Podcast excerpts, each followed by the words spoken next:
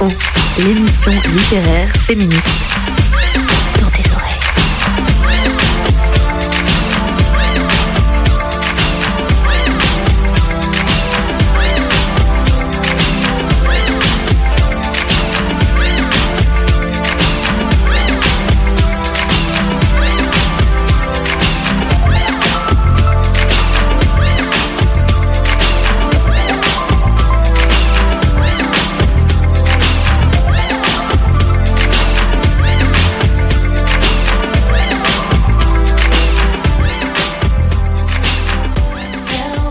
Femme, réveille-toi. Le tocsin de la raison se fait entendre dans tout l'univers. Reconnais tes droits. Le puissant empire de la nature n'est plus environné de préjugés, de fanatisme, de superstitions et de mensonges. Le flambeau de la vérité a dissipé tous les nuages de la sottise et de l'usurpation. L'homme esclave a multiplié ses forces, a eu besoin de recourir aux tiennes pour briser ses fers. Devenu libre, il est devenu injuste envers sa compagne. Ô femme, femme, quand cesserez-vous d'être aveugle? Quels sont les avantages que vous avez recueillis dans la Révolution Un mépris plus marqué, un dédain plus signalé. Dans les siècles de corruption, vous n'avez régné que sur la faiblesse des hommes. Votre empire est détruit. Que vous reste-t-il donc? La conviction des injustices de l'homme. La réclamation de votre patrimoine, fondée sur les sages décrets de la nature. Qu'auriez-vous à redouter pour une si belle entreprise? Craignez-vous que nos législateurs français, correcteurs de cette morale, longtemps accrochés aux branches de la politique, mais qui n'est plus de saison, ne vous répètent Femme, qu'y a-t-il de commun entre vous et nous? Tout, auriez-vous à répondre. S'ils s'obstinaient dans leur faiblesse à mettre cette inconséquence en contradiction avec leurs principes, opposer courageusement la force de la raison aux vaines prétentions de supériorité. Réunissez-vous sous les étendards de la philosophie. Déployez toute l'énergie de votre caractère, et vous verrez bientôt ces orgueilleux, nos serviles adorateurs rampant à vos pieds, mais fiers de partager avec vous les trésors de l'être suprême. Quelles que soient les barrières que l'on vous oppose, il est en votre pouvoir de les affranchir. Vous n'avez qu'à le vouloir.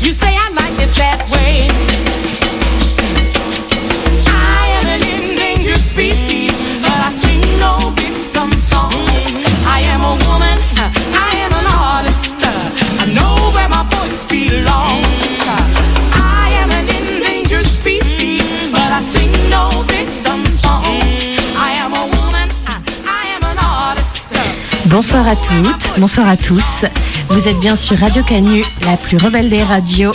pour l'émission DTO dans tes oreilles. On espère que vous vous êtes bien ambiancés comme nous sur Reeves avec Endangered Species. Et juste avant, vous avez entendu un extrait d'Olympe de Gouges, Déclaration universelle des droits de la femme. Samedi dernier, 150 000 personnes ont défilé en France contre les violences faites aux femmes. Aujourd'hui, nous sommes le 25 novembre et c'est le jour de la lutte contre les violences faites aux femmes. Petit rappel historique, on a choisi le jour du 25 novembre en mémoire des sœurs Mirabal, des révolutionnaires originaires de République dominicaine. Si vous avez envie de découvrir leur histoire, on vous conseille de lire Les culottés de Pénélope Bagieux si ce n'est pas déjà fait. Ce soir, dans notre émission littéraire et féministe, nous voulons lutter contre une violence symbolique, l'effacement de notre matrimoine, c'est-à-dire l'héritage culturel qui nous vient des femmes. Trop de femmes effacées, oubliées, Trop de femmes méconnues ou réduites au statut de muse, d'amante ou de mère. Ce soir, avec Adeline, Marion, Margot et moi-même, Maïté, nous allons chacune rendre hommage et faire entendre un texte d'une femme décédée qui nous a marqués, qui nous a guidés ou simplement que nous admirons. Car nous avons besoin de modèles féminins pour imaginer un avenir où l'inégalité, les discriminations et la violence n'auraient plus droit de citer. Ce soir, nous recevons les fantômes de Sappho, Anne Bronté, Emily Dickinson, George Sand et Yossiano Akiko. Sans plus attendre, nous commençons avec Margot qui va nous parler de Sappho. Alors Sappho, qui c'est? Eh bien Sappho, c'est un peu la lesbienne originelle, euh, celle qui a, donné, qui a donné son nom à tant de pages de même lesbiens que je suis sur Instagram. Sappho, c'était une poétesse grecque qui a vécu entre le 7e et le 6e siècle avant Jésus-Christ. Comme quoi, on n'a pas attendu la révolution sexuelle pour se lécher la chatte. On était déjà là il y a 26 siècles, n'en déplaise aux historiens misogynes et lesbophobes. On a hérité de Sappho notamment le terme de saphisme, qui désigne l'amour entre deux femmes, ainsi que le mot lesbienne, puisque Sappho vivait sur l'île de Lesbos. Elle était donc une lesbienne au sens euh, premier du terme d'habitante de l'île de Lesbos. Euh, à part ces deux mots, qui sont rentrés dans le langage courant, on connaît assez peu son œuvre, et pour cause, on a perdu 97% de tout ce qu'elle a écrit. Donc déjà que c'est difficile pour une femme d'accéder à la postérité, je vous laisse imaginer ce que c'est pour une poétesse antique et lesbienne. Seul nous reste d'elle deux poèmes complets sur euh, quand même neuf euh, livres euh, énormes qu'elle aurait écrits. Et on a au total 200 fragments de ces poèmes qui sont dédiés au désir, à l'amour et à la déesse Aphrodite. À Lesbos, Sappho dirige un tiaz, qui est un lieu d'enseignement qui s'appelle la Maison des Muses et qui inspira de nombreuses écoles, au premier rang desquelles le Temple des Muses de Pythagore et l'Académie de Platon. Elle est aussi la seule femme qui a été placée à l'égal des poètes de la Pléiade alexandrine. C'est une poétesse de l'érotique, du désir, de l'amour et de ses manifestations physiques. Elle est considérée comme la dixième muse par Platon, donc au milieu de neuf déesses. Donc même si Platon était un peu un vieux fou, bah, je trouve que ça claque. Et euh, quand ma prof de français en seconde, que j'adore d'ailleurs et que j'embrasse, euh, Gordana, si tu nous écoutes, je t'aime. Euh, donc quand Gordana nous a parlé de Sappho pour la première fois, je me rappelle du regard complice qui a circulé entre toutes les petites meufs bigouines de la classe et des petits pouffements près des radiateurs au fond de la salle à l'évocation du mot lesbos. De ces ricanements, Gordana s'est tout naturellement scandalisée. rétorquant du tac au tac. Ah oui, lesbos, lesbienne, c'est rigolo ça. Non mais franchement. Donc en plus d'être iconique, Gordana m'a ouvert les yeux ce jour-là sur l'existence de femmes lesbiennes, poètes, poétesses en Grèce antique. Et ça, c'est pas rien euh, quand on a 16 ans et qu'on se cherche et qu'on se questionne sur les problématiques féministes et lesbiennes un peu envers et contre tous, il faut le dire. Et surtout, ses poèmes sur l'amour et ses effets physiques sont très parlants et ils sont étonnamment intemporels puisqu'on peut tout à fait se reconnaître dans les sensations qu'elle décrit euh, du sentiment amoureux. Et c'est des textes qui datent quand même d'il y a 2600 ans. Donc je trouve ça quand même impressionnant et surtout quand on a 16 ans et qu'on est un peu in love H24, euh, moi ça m'a marqué. Je vais vous lire un des poèmes euh, qu'on a réussi à récupérer et qui s'appelle Ode à une femme aimée qui a fait l'objet d'une centaine de traductions en français au fil du temps quand même. les traducteurs se disputent beaucoup sur les différentes traductions de ce texte. Donc, je vais vous lire ma traduction préférée qui est celle de Ernest Falconet qui date de 1838. Donc c'est à une femme aimée. Il me paraît égal aux dieux celui qui, assis près de toi doucement, écoute tes ravissantes paroles et te voit lui sourire. Voilà ce qui me bouleverse jusqu'au fond de l'âme. Sitôt que je te vois, la voix manque à mes lèvres, ma langue est enchaînée, une flamme subtile court dans toutes mes veines, les oreilles me teintent, une sueur froide m'inonde, tout mon corps frissonne, je deviens plus pâle que l'herbe flétrie, je demeure sans haleine, il semble que je suis prêt d'expirer. Mais il faut tout oser, puisque dans la nécessité... Yeah. Baby, don't make me spell it out for you.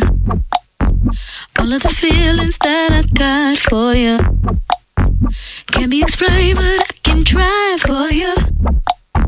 Yeah, baby, don't make me spell it out for you. You keep on asking me the same questions. Why?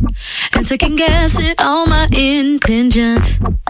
Should know by the way I use my compression that you got the answers to my confessions.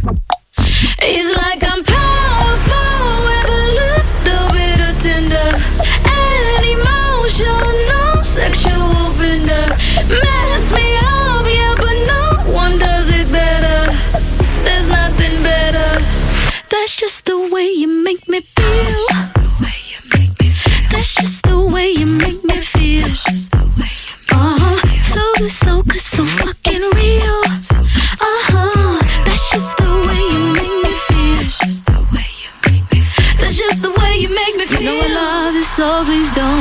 You got me right here in your jean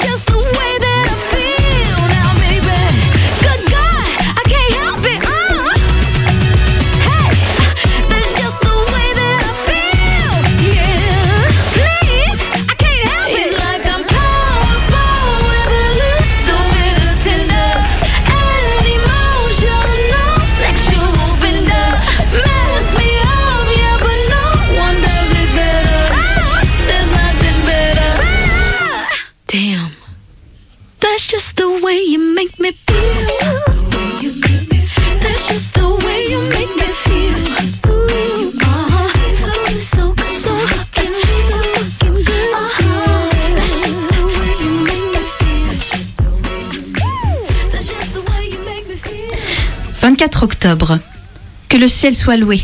Je suis enfin libre. Voici déjà une semaine que nous sommes arrivés et seule la crainte d'être découverte m'empêche d'être parfaitement heureuse dans ma nouvelle maison. Frédéric, mon frère, m'a apporté ce qui me manquait comme meuble et tout ce qu'il me fallait pour reprendre ma peinture. Rachel, ma servante, a vendu une partie de mes vêtements dans une ville voisine et m'a procuré le genre de robe qui convient à ma nouvelle situation. J'ai maintenant un piano d'occasion et une bibliothèque assez bien garnie dans mon salon. L'autre pièce commence à ressembler vraiment à un studio d'artiste. Je travaille sans cesse afin de rembourser mon frère. Il ne demande rien à ce sujet, mais je désire le faire le plus tôt possible. J'aurai tellement plus de plaisir à travailler lorsque je saurai que je paie moi-même tous les frais d'entretien, les dépenses du ménage, et que personne ne pâtit de ma folie, tout au moins au point de vue matériel. Je l'obligerai à accepter que je rembourse jusqu'au dernier penny si je puis le faire sans trop l'offenser. J'ai déjà quelques toiles terminées que Rachel avait emballées avec le reste, y compris un portrait de Monsieur Huntington, peint la première année de mon mariage. Je me sentis accablée de tristesse dès l'instant où j'eus déballé ce tableau. Ses yeux me fixaient de leur regard moqueur, comme s'ils se réjouissaient de pouvoir encore me faire souffrir et se moquer de mes efforts d'évasion. Comme mes sentiments étaient différents lorsque je peignais ce portrait, comme j'avais travaillé pour faire une œuvre digne de l'original, comme j'avais des doutes sur le résultat de mes efforts, j'avais été ravie de la ressemblance, mais je trouvais qu'il n'était pas assez beau. Aujourd'hui, je ne vois plus aucune beauté dans cette physionomie. Rien d'agréable dans l'expression, et pourtant l'homme du portrait est beaucoup plus beau, beaucoup plus charmant que celui que je viens de quitter, car pendant ces six années, les traits de son visage ont changé, presque autant que mes sentiments pour lui. Le cadre est très beau et pourra servir pour un autre tableau. Je n'ai pas détruit le tableau comme j'en avais l'intention. Ce n'est pas un reste de tendresse pour mes amours passés qui me fait agir ainsi. Ce n'est pas non plus pour que ce visage me rappelle mes erreurs, mais parce que je veux pouvoir comparer ses traits à ceux de mon fils lorsqu'il grandira. Peut-être pourrais-je le garder toujours auprès de moi, et ne reverra-t-il jamais son père, mais j'ose à peine espérer ce grand bonheur. Monsieur Huntington accomplit de nombreuses démarches pour me retrouver. Il s'est rendu lui-même à Stanningley afin de rechercher réparation pour les torts que j'ai eus à son égard. Il espérait peut-être trouver là ses victimes, ou tout au moins entendre parler d'elles. Il a raconté les pires mensonges avec un tel aplomb que mon oncle le croit à moitié et m'adjure de revenir auprès de mon époux. Ma tante, elle, comprend mieux. Elle a la tête trop froide. Elle me connaît très bien. Et elle a trop bien compris le caractère de Huntington pour se laisser abuser par ses mensonges. Mais il se trouve qu'il ne désire pas mon retour. Il veut seulement mon enfant. Il a laissé entendre qu'il ne me causerait aucun ennui et qu'il était même disposé à me verser une pension si je lui rendais son fils immédiatement. Jamais. Je ne vendrai jamais mon enfant pour de l'or, même si nous devions tous les deux mourir de faim. Mieux vaut pour lui mourir avec moi que vivre avec son père. Chère Anne, voici une lettre sonore envoyée à travers le temps et le son. Qui sait Peut-être es-tu en train de l'écouter en ce moment même, parce que j'ai réussi à attirer l'attention de ton esprit. Pour une fois qu'on parle de toi et non de tes sœurs. C'est justifié, il me semble. Sans remettre les romans des autres Brontë en cause, ton deuxième ouvrage, La Dame du manoir de Wildfell Hall, est particulièrement d'actualité en 2019 pour son propos féministe. Je vais résumer l'intrigue à l'extrême pour ceux qui nous écoutent. J'espère que tu me pardonneras. L'héroïne, Hélène, tombe folle amoureuse de l'archétype du héros ténébreux et torturé, persuadée qu'elle pourra l'aider à revenir sur le droit chemin. Au bout de six ans de mariage, elle s'aperçoit qu'il n'en est rien, et plutôt que de poursuivre une relation toxique et abusive, Hélène décide de s'enfuir avec son fils pour vivre de sa peinture en tant que mère célibataire. Jusqu'à ce qu'elle rencontre un type bien, mais ça c'est une autre histoire.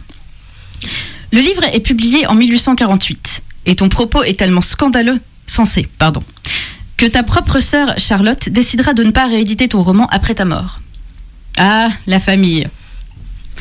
Tu sais, Anne, j'ai grandi en lisant des histoires romantiques et gothiques, dont les héros sombres et ténébreux cachaient de lourds secrets. Des héros qui étaient parfois sauvés par les femmes dont ils tombaient amoureux, à l'image de Rochester et Heathcliff, les personnages créés par tes sœurs. Mais s'il y a bien une chose que la vie m'a apprise, c'est qu'il est extrêmement rare que ce genre d'histoire arrive dans la vie réelle. La jeune, fa- la jeune femme pure et salvatrice qui va permettre au héros déchu d'obtenir sa rédemption? Bah, C'est très joli sur le papier, mais ce sont des foutaises si on les applique dans la vie réelle. Là où les romans de tes sœurs Jane Eyre et Léo de Hurlevent restent ancrés dans la littérature gothique, et donc le fantasme, Wilfred Hall se veut nettement plus réaliste. Ton héroïne, Hélène, comprend que la seule personne qui pourrait changer son mari, ce n'est pas elle, mais lui-même. Personnellement, je conseillerais surtout au monsieur une bonne thérapie, mais le concept n'existait pas à ton époque.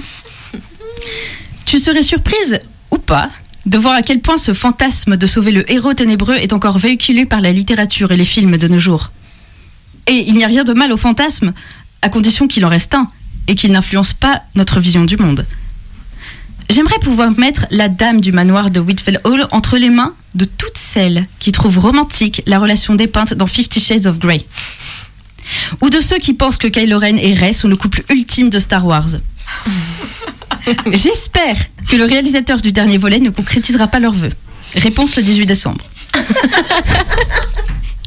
tu aurais eu de quoi leur répondre, Anne. Tu étais lucide, fière et puissante, au point que ta propre sœur en fut intimidée.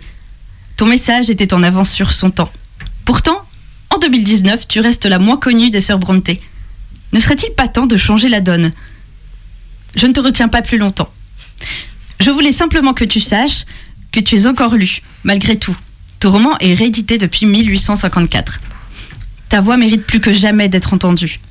J'espère qu'elle le sera de plus en plus. J'ose le dire, Hélène Graham devrait être aussi connue que Jane Eyre. Je te laisse retourner à tes observations ou que tes explorations depuis l'au-delà te mènent. Quant à moi, je n'aurai de cesse, désormais, de répéter que ma préférée des sœurs Brontë, c'est Anne.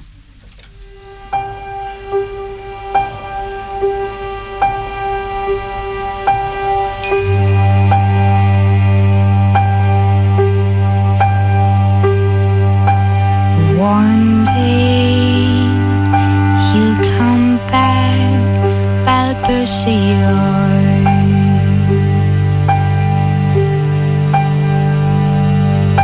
On a vessel from Cairo or from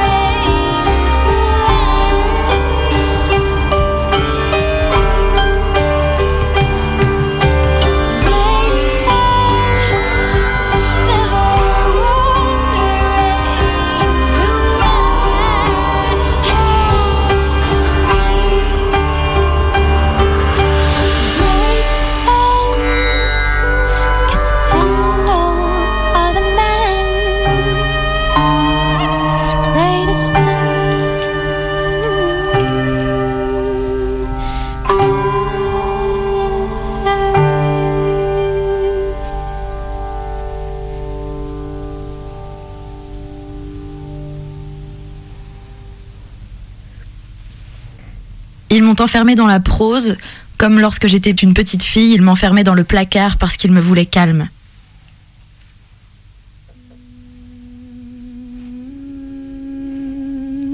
Calme. S'ils avaient pu jeter un œil et espionner dans mon esprit, le visiter, ils auraient aussi bien pu enfermer un oiseau pour trahison à la fourrière. Emily Dickinson.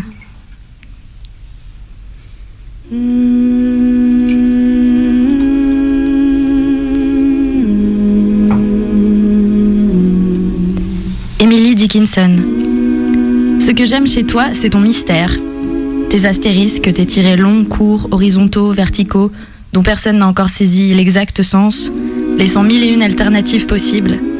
Toutes ces œuvres jamais véritablement terminées qui laissent un goût d'inachevé. Plus de 3000 écrits, des milliers de poèmes, quelques-uns publiés seulement. Une œuvre colossale dont les rares poèmes édités seront modifiés par les éditeurs afin de se conformer aux règles poétiques de l'époque. Certains jusqu'à être censurés. Moi, je pense que tu t'en foutais bien de l'époque. Certains contemporains, des hommes, salueront ton génie, mais te dissuaderont de publier pensant que ton œuvre était inclassable au regard de la production poétique de l'époque.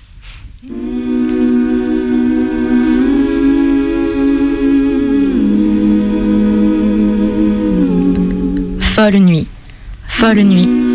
Si j'étais avec toi, de folles nuits seraient notre luxure. Futiles les vents, pour un cœur au port. Plus de boussole, plus de cartes. Ramant dans l'Éden. Oh, la mer, si je pouvais amarrer ce soir en toi.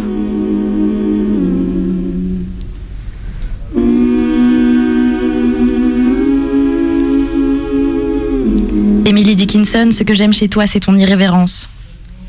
Considérée comme une excentrique, portant uniquement des vêtements blancs, détestant recevoir du monde, voire même plus tard sortir de ta chambre. Acariâtre, rustre, passionné. La plupart de tes amitiés seront épistolaires et la majorité de tes textes, eux, courts, incisifs, sans titre, aux rimes imparfaites et à la ponctuation non conventionnelle. Un personnage décalé, d'un temps futur ou d'un autre temps. Emily Dickinson, ce que j'aime chez toi, ce sont tes mots.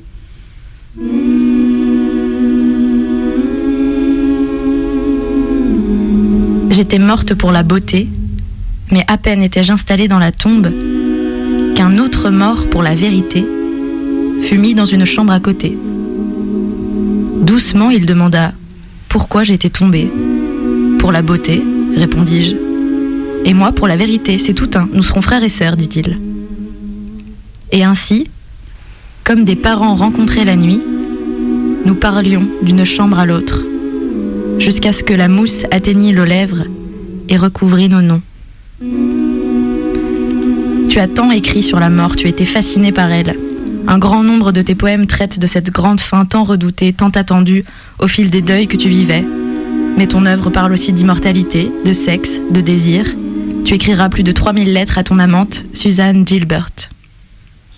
Toi, tu seras enterré dans un cercueil blanc, avec des héliotropes vanillés, des orchidées jaunes et un bouquet de violettes.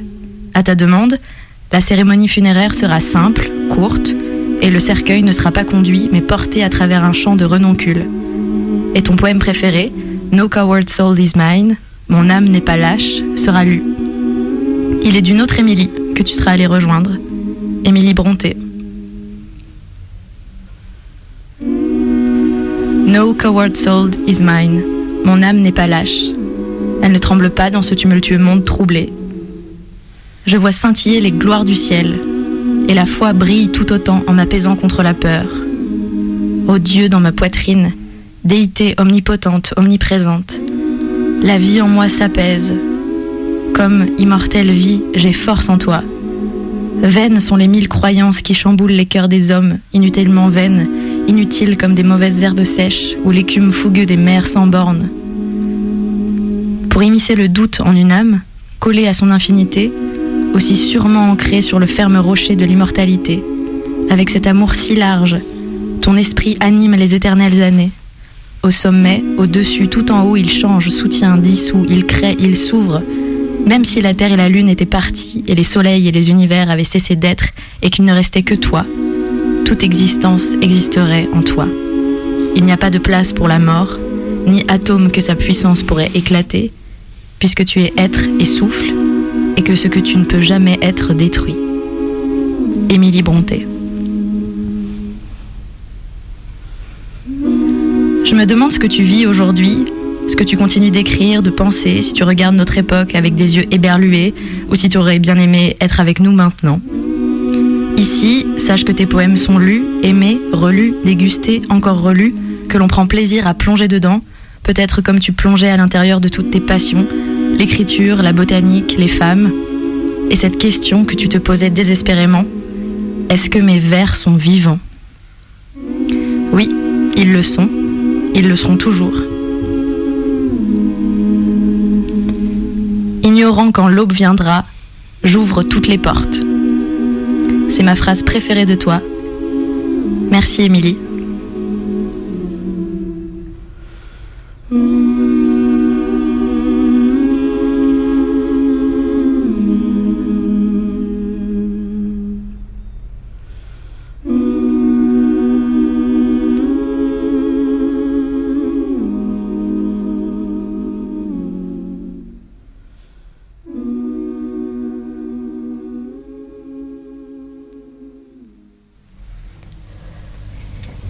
Georges, j'espère que tu ne me tiendras pas rigueur de ma familiarité là où tu es. J'ose t'appeler Georges et j'ose le tutoiement. C'est que depuis que j'apprends à te connaître, tu es pour moi une figure à la fois éblouissante, irrévérencieuse, forte, mais aussi rassurante et douce. Moi qui ai fait sept ans d'études littéraires, je te connaissais en effet bien mal. Ce qu'on m'avait dit à l'école, c'est que tu avais écrit des romans champêtres ayant pour cadre la campagne berrichonne, et que tu avais aimé un grand poète et un grand compositeur. Je n'avais pas cherché plus loin et personne ne m'a mis sur la voie.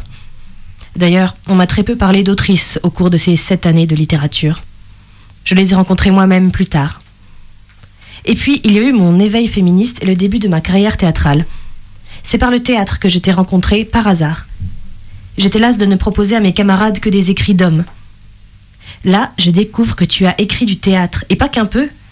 31 pièces, dont 25 ont été représentées de ton vivant dans de grands théâtres parisiens. Car tu étais une star à ton époque, Georges.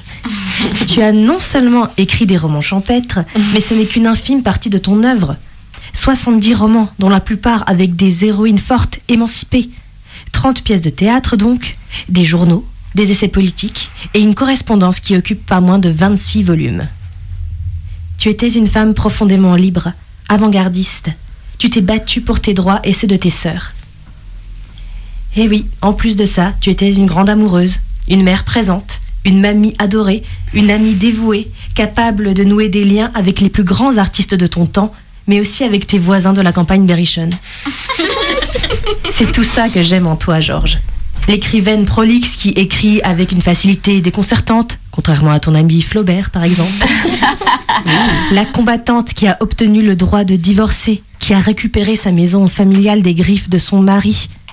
L'amoureuse, bien sûr. La chef de troupe, la gardienne du domaine, la femme qui invite tous ses amis chez elle et la grand-mère qui fait des confitures. Un peu la cancer ultime, quoi. J'ai envie de te faire une promesse, Georges. À ma modeste échelle, je transmettrai ton œuvre. Je ferai en sorte que tes multiples facettes soient connues des gens qui croiseront ma route et qui voudront bien m'écouter. Notre histoire, si tu me permets l'expression, ne fait que commencer. Profite bien de ton repos, Georges. Et merci pour tout ce que tu nous as donné. Ce soir, je vais lire un extrait de Gabriel, une pièce de théâtre récemment rééditée chez Folio, grâce à la brillante Martine Reid, une autre de tes passeuses. Gabriel a été élevé comme un garçon pour obtenir un héritage au détriment d'un de ses cousins. À 18 ans, Yel découvre qu'il est en fait une femme. Il va, il, elle, va tomber amoureux de son cousin et décider de vivre comme une femme pour pouvoir l'épouser. Malheureusement, comme bien souvent, cet homme va la trahir. Voilà comment elle réagit. Écoutez bien ce que je vais vous dire. Astolphe ne m'aime plus. La première fois qu'il m'outragea par un soupçon injuste, je compris qu'il blasphémait contre l'amour, parce que son cœur était là d'aimer. Je luttais longtemps contre cette horrible certitude. À présent, je ne puis plus m'y soustraire. Avec le doute, l'ingratitude est entrée dans le cœur d'Astolphe. Et à mesure qu'il tuait notre amour par ses méfiances, d'autres passions sont venues chez lui peu à peu, et presque à son insu, prendre la place de celles qui s'éteignaient. Aujourd'hui, mon amour n'est plus qu'un orgueil sauvage, une soif de vengeance et de domination. Son désintéressement n'est plus qu'une ambition mal satisfaite qui méprise l'argent parce qu'elle aspire à quelque chose de mieux. Ne le défendez pas. Je sais qu'il se fait encore illusion à lui-même et qu'il n'a pas encore envisagé froidement le crime qu'il veut commettre. Mais je sais aussi que son inaction et son obscurité lui pèsent. Il est homme. Une vie toute d'amour et de recueillement ne pouvait lui suffire. Cent fois dans notre solitude, il a rêvé, malgré lui, à ce qu'eût été son rôle dans le monde si notre grand-père ne m'eût substitué à lui. Et aujourd'hui, quand il songe à m'épouser, quand il songe à proclamer mon sexe, il ne songe pas tant à s'assurer ma fidélité qu'à reconquérir une place brillante dans la société, un grand titre, des droits politiques, la puissance, en un mot, dont les hommes sont plus jaloux que de l'argent. Je sais qu'encore hier, encore ce matin peut-être, il repoussait la tentation et frémissait à l'idée de commettre une lâcheté. Mais demain, ce soir peut-être, il a déjà franchi ce pas. Et le plus grossier appât offert à sa jalousie lui servira de prétexte pour fouler aux pieds son amour et pour écouter son ambition. Là où l'on a régné par l'amour, on ne peut plus régner par la raison ou la morale. Cette puissance qu'on avait alors, c'était l'amour qu'on ressentait soi-même, c'est-à-dire la foi et l'enthousiasme qui la donnait et qui la rendait infaillible. Cet amour, transformé en charité chrétienne ou en éloquence philosophique, perd toute sa puissance, et l'on ne termine pas froidement l'œuvre qu'on a commencée dans la fièvre. Je sens que je n'ai plus en moi les moyens de persuader Astolphe, car je sens que le but de ma vie n'est plus de le persuader. Son âme est tombée au-dessous de la mienne. Si je la relevais, ce serait mon ouvrage. Je l'aimerais peut-être comme mon précepteur même, mais je ne serais plus prosternée devant l'être accompli, devant l'idéal que Dieu avait créé pour moi.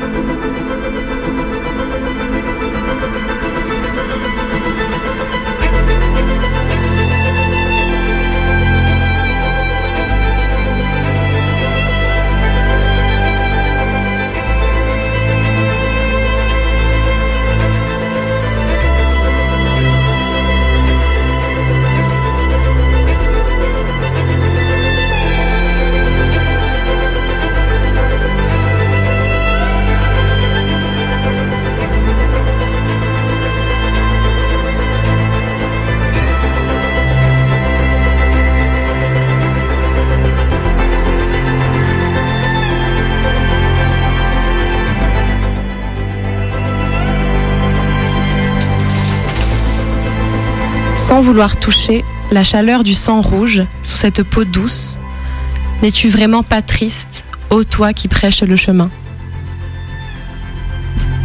Âgée de 20 ans, qu'elle est fière de ses cheveux flottant sous la peigne. Elle est naturellement belle au printemps de la vie.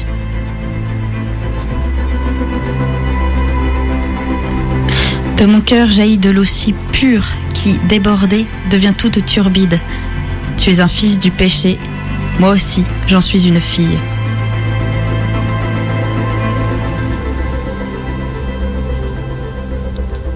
Depuis la Genèse, nous bâtissons assidus un grand édifice. Je me permets moi aussi d'y donner un petit clou d'or.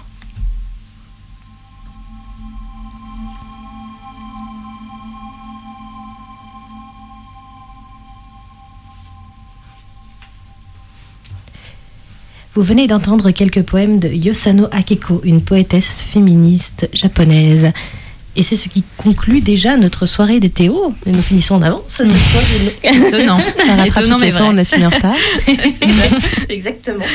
Alors euh, pour ce soir, on avait un petit point agenda à faire. Si vous êtes à Lyon le 6 décembre prochain, eh bien n'allez pas à la fête des Lumières, allez plutôt au Rita Plage pour une soirée Muffin Stage où vous pourrez voir des extraits du seul en scène d'Adeline Arenas, ici présent, qui s'intitule Il fait nuit et je suis journaliste ténébriste. que tu mets en scène Maïté aussi. Oui, disons-le. Sinon, dans DTO, on se retrouve dans, dans deux semaines, hein, c'est ça? Oui, c'est ça. Dans deux semaines avec l'auteurice Sam Rei. Sur ce, bonne nuit à tous et à toutes. On vous laisse avec Shania Twain et son hymne contre les violences faites aux femmes. Bisous. Bonsoir.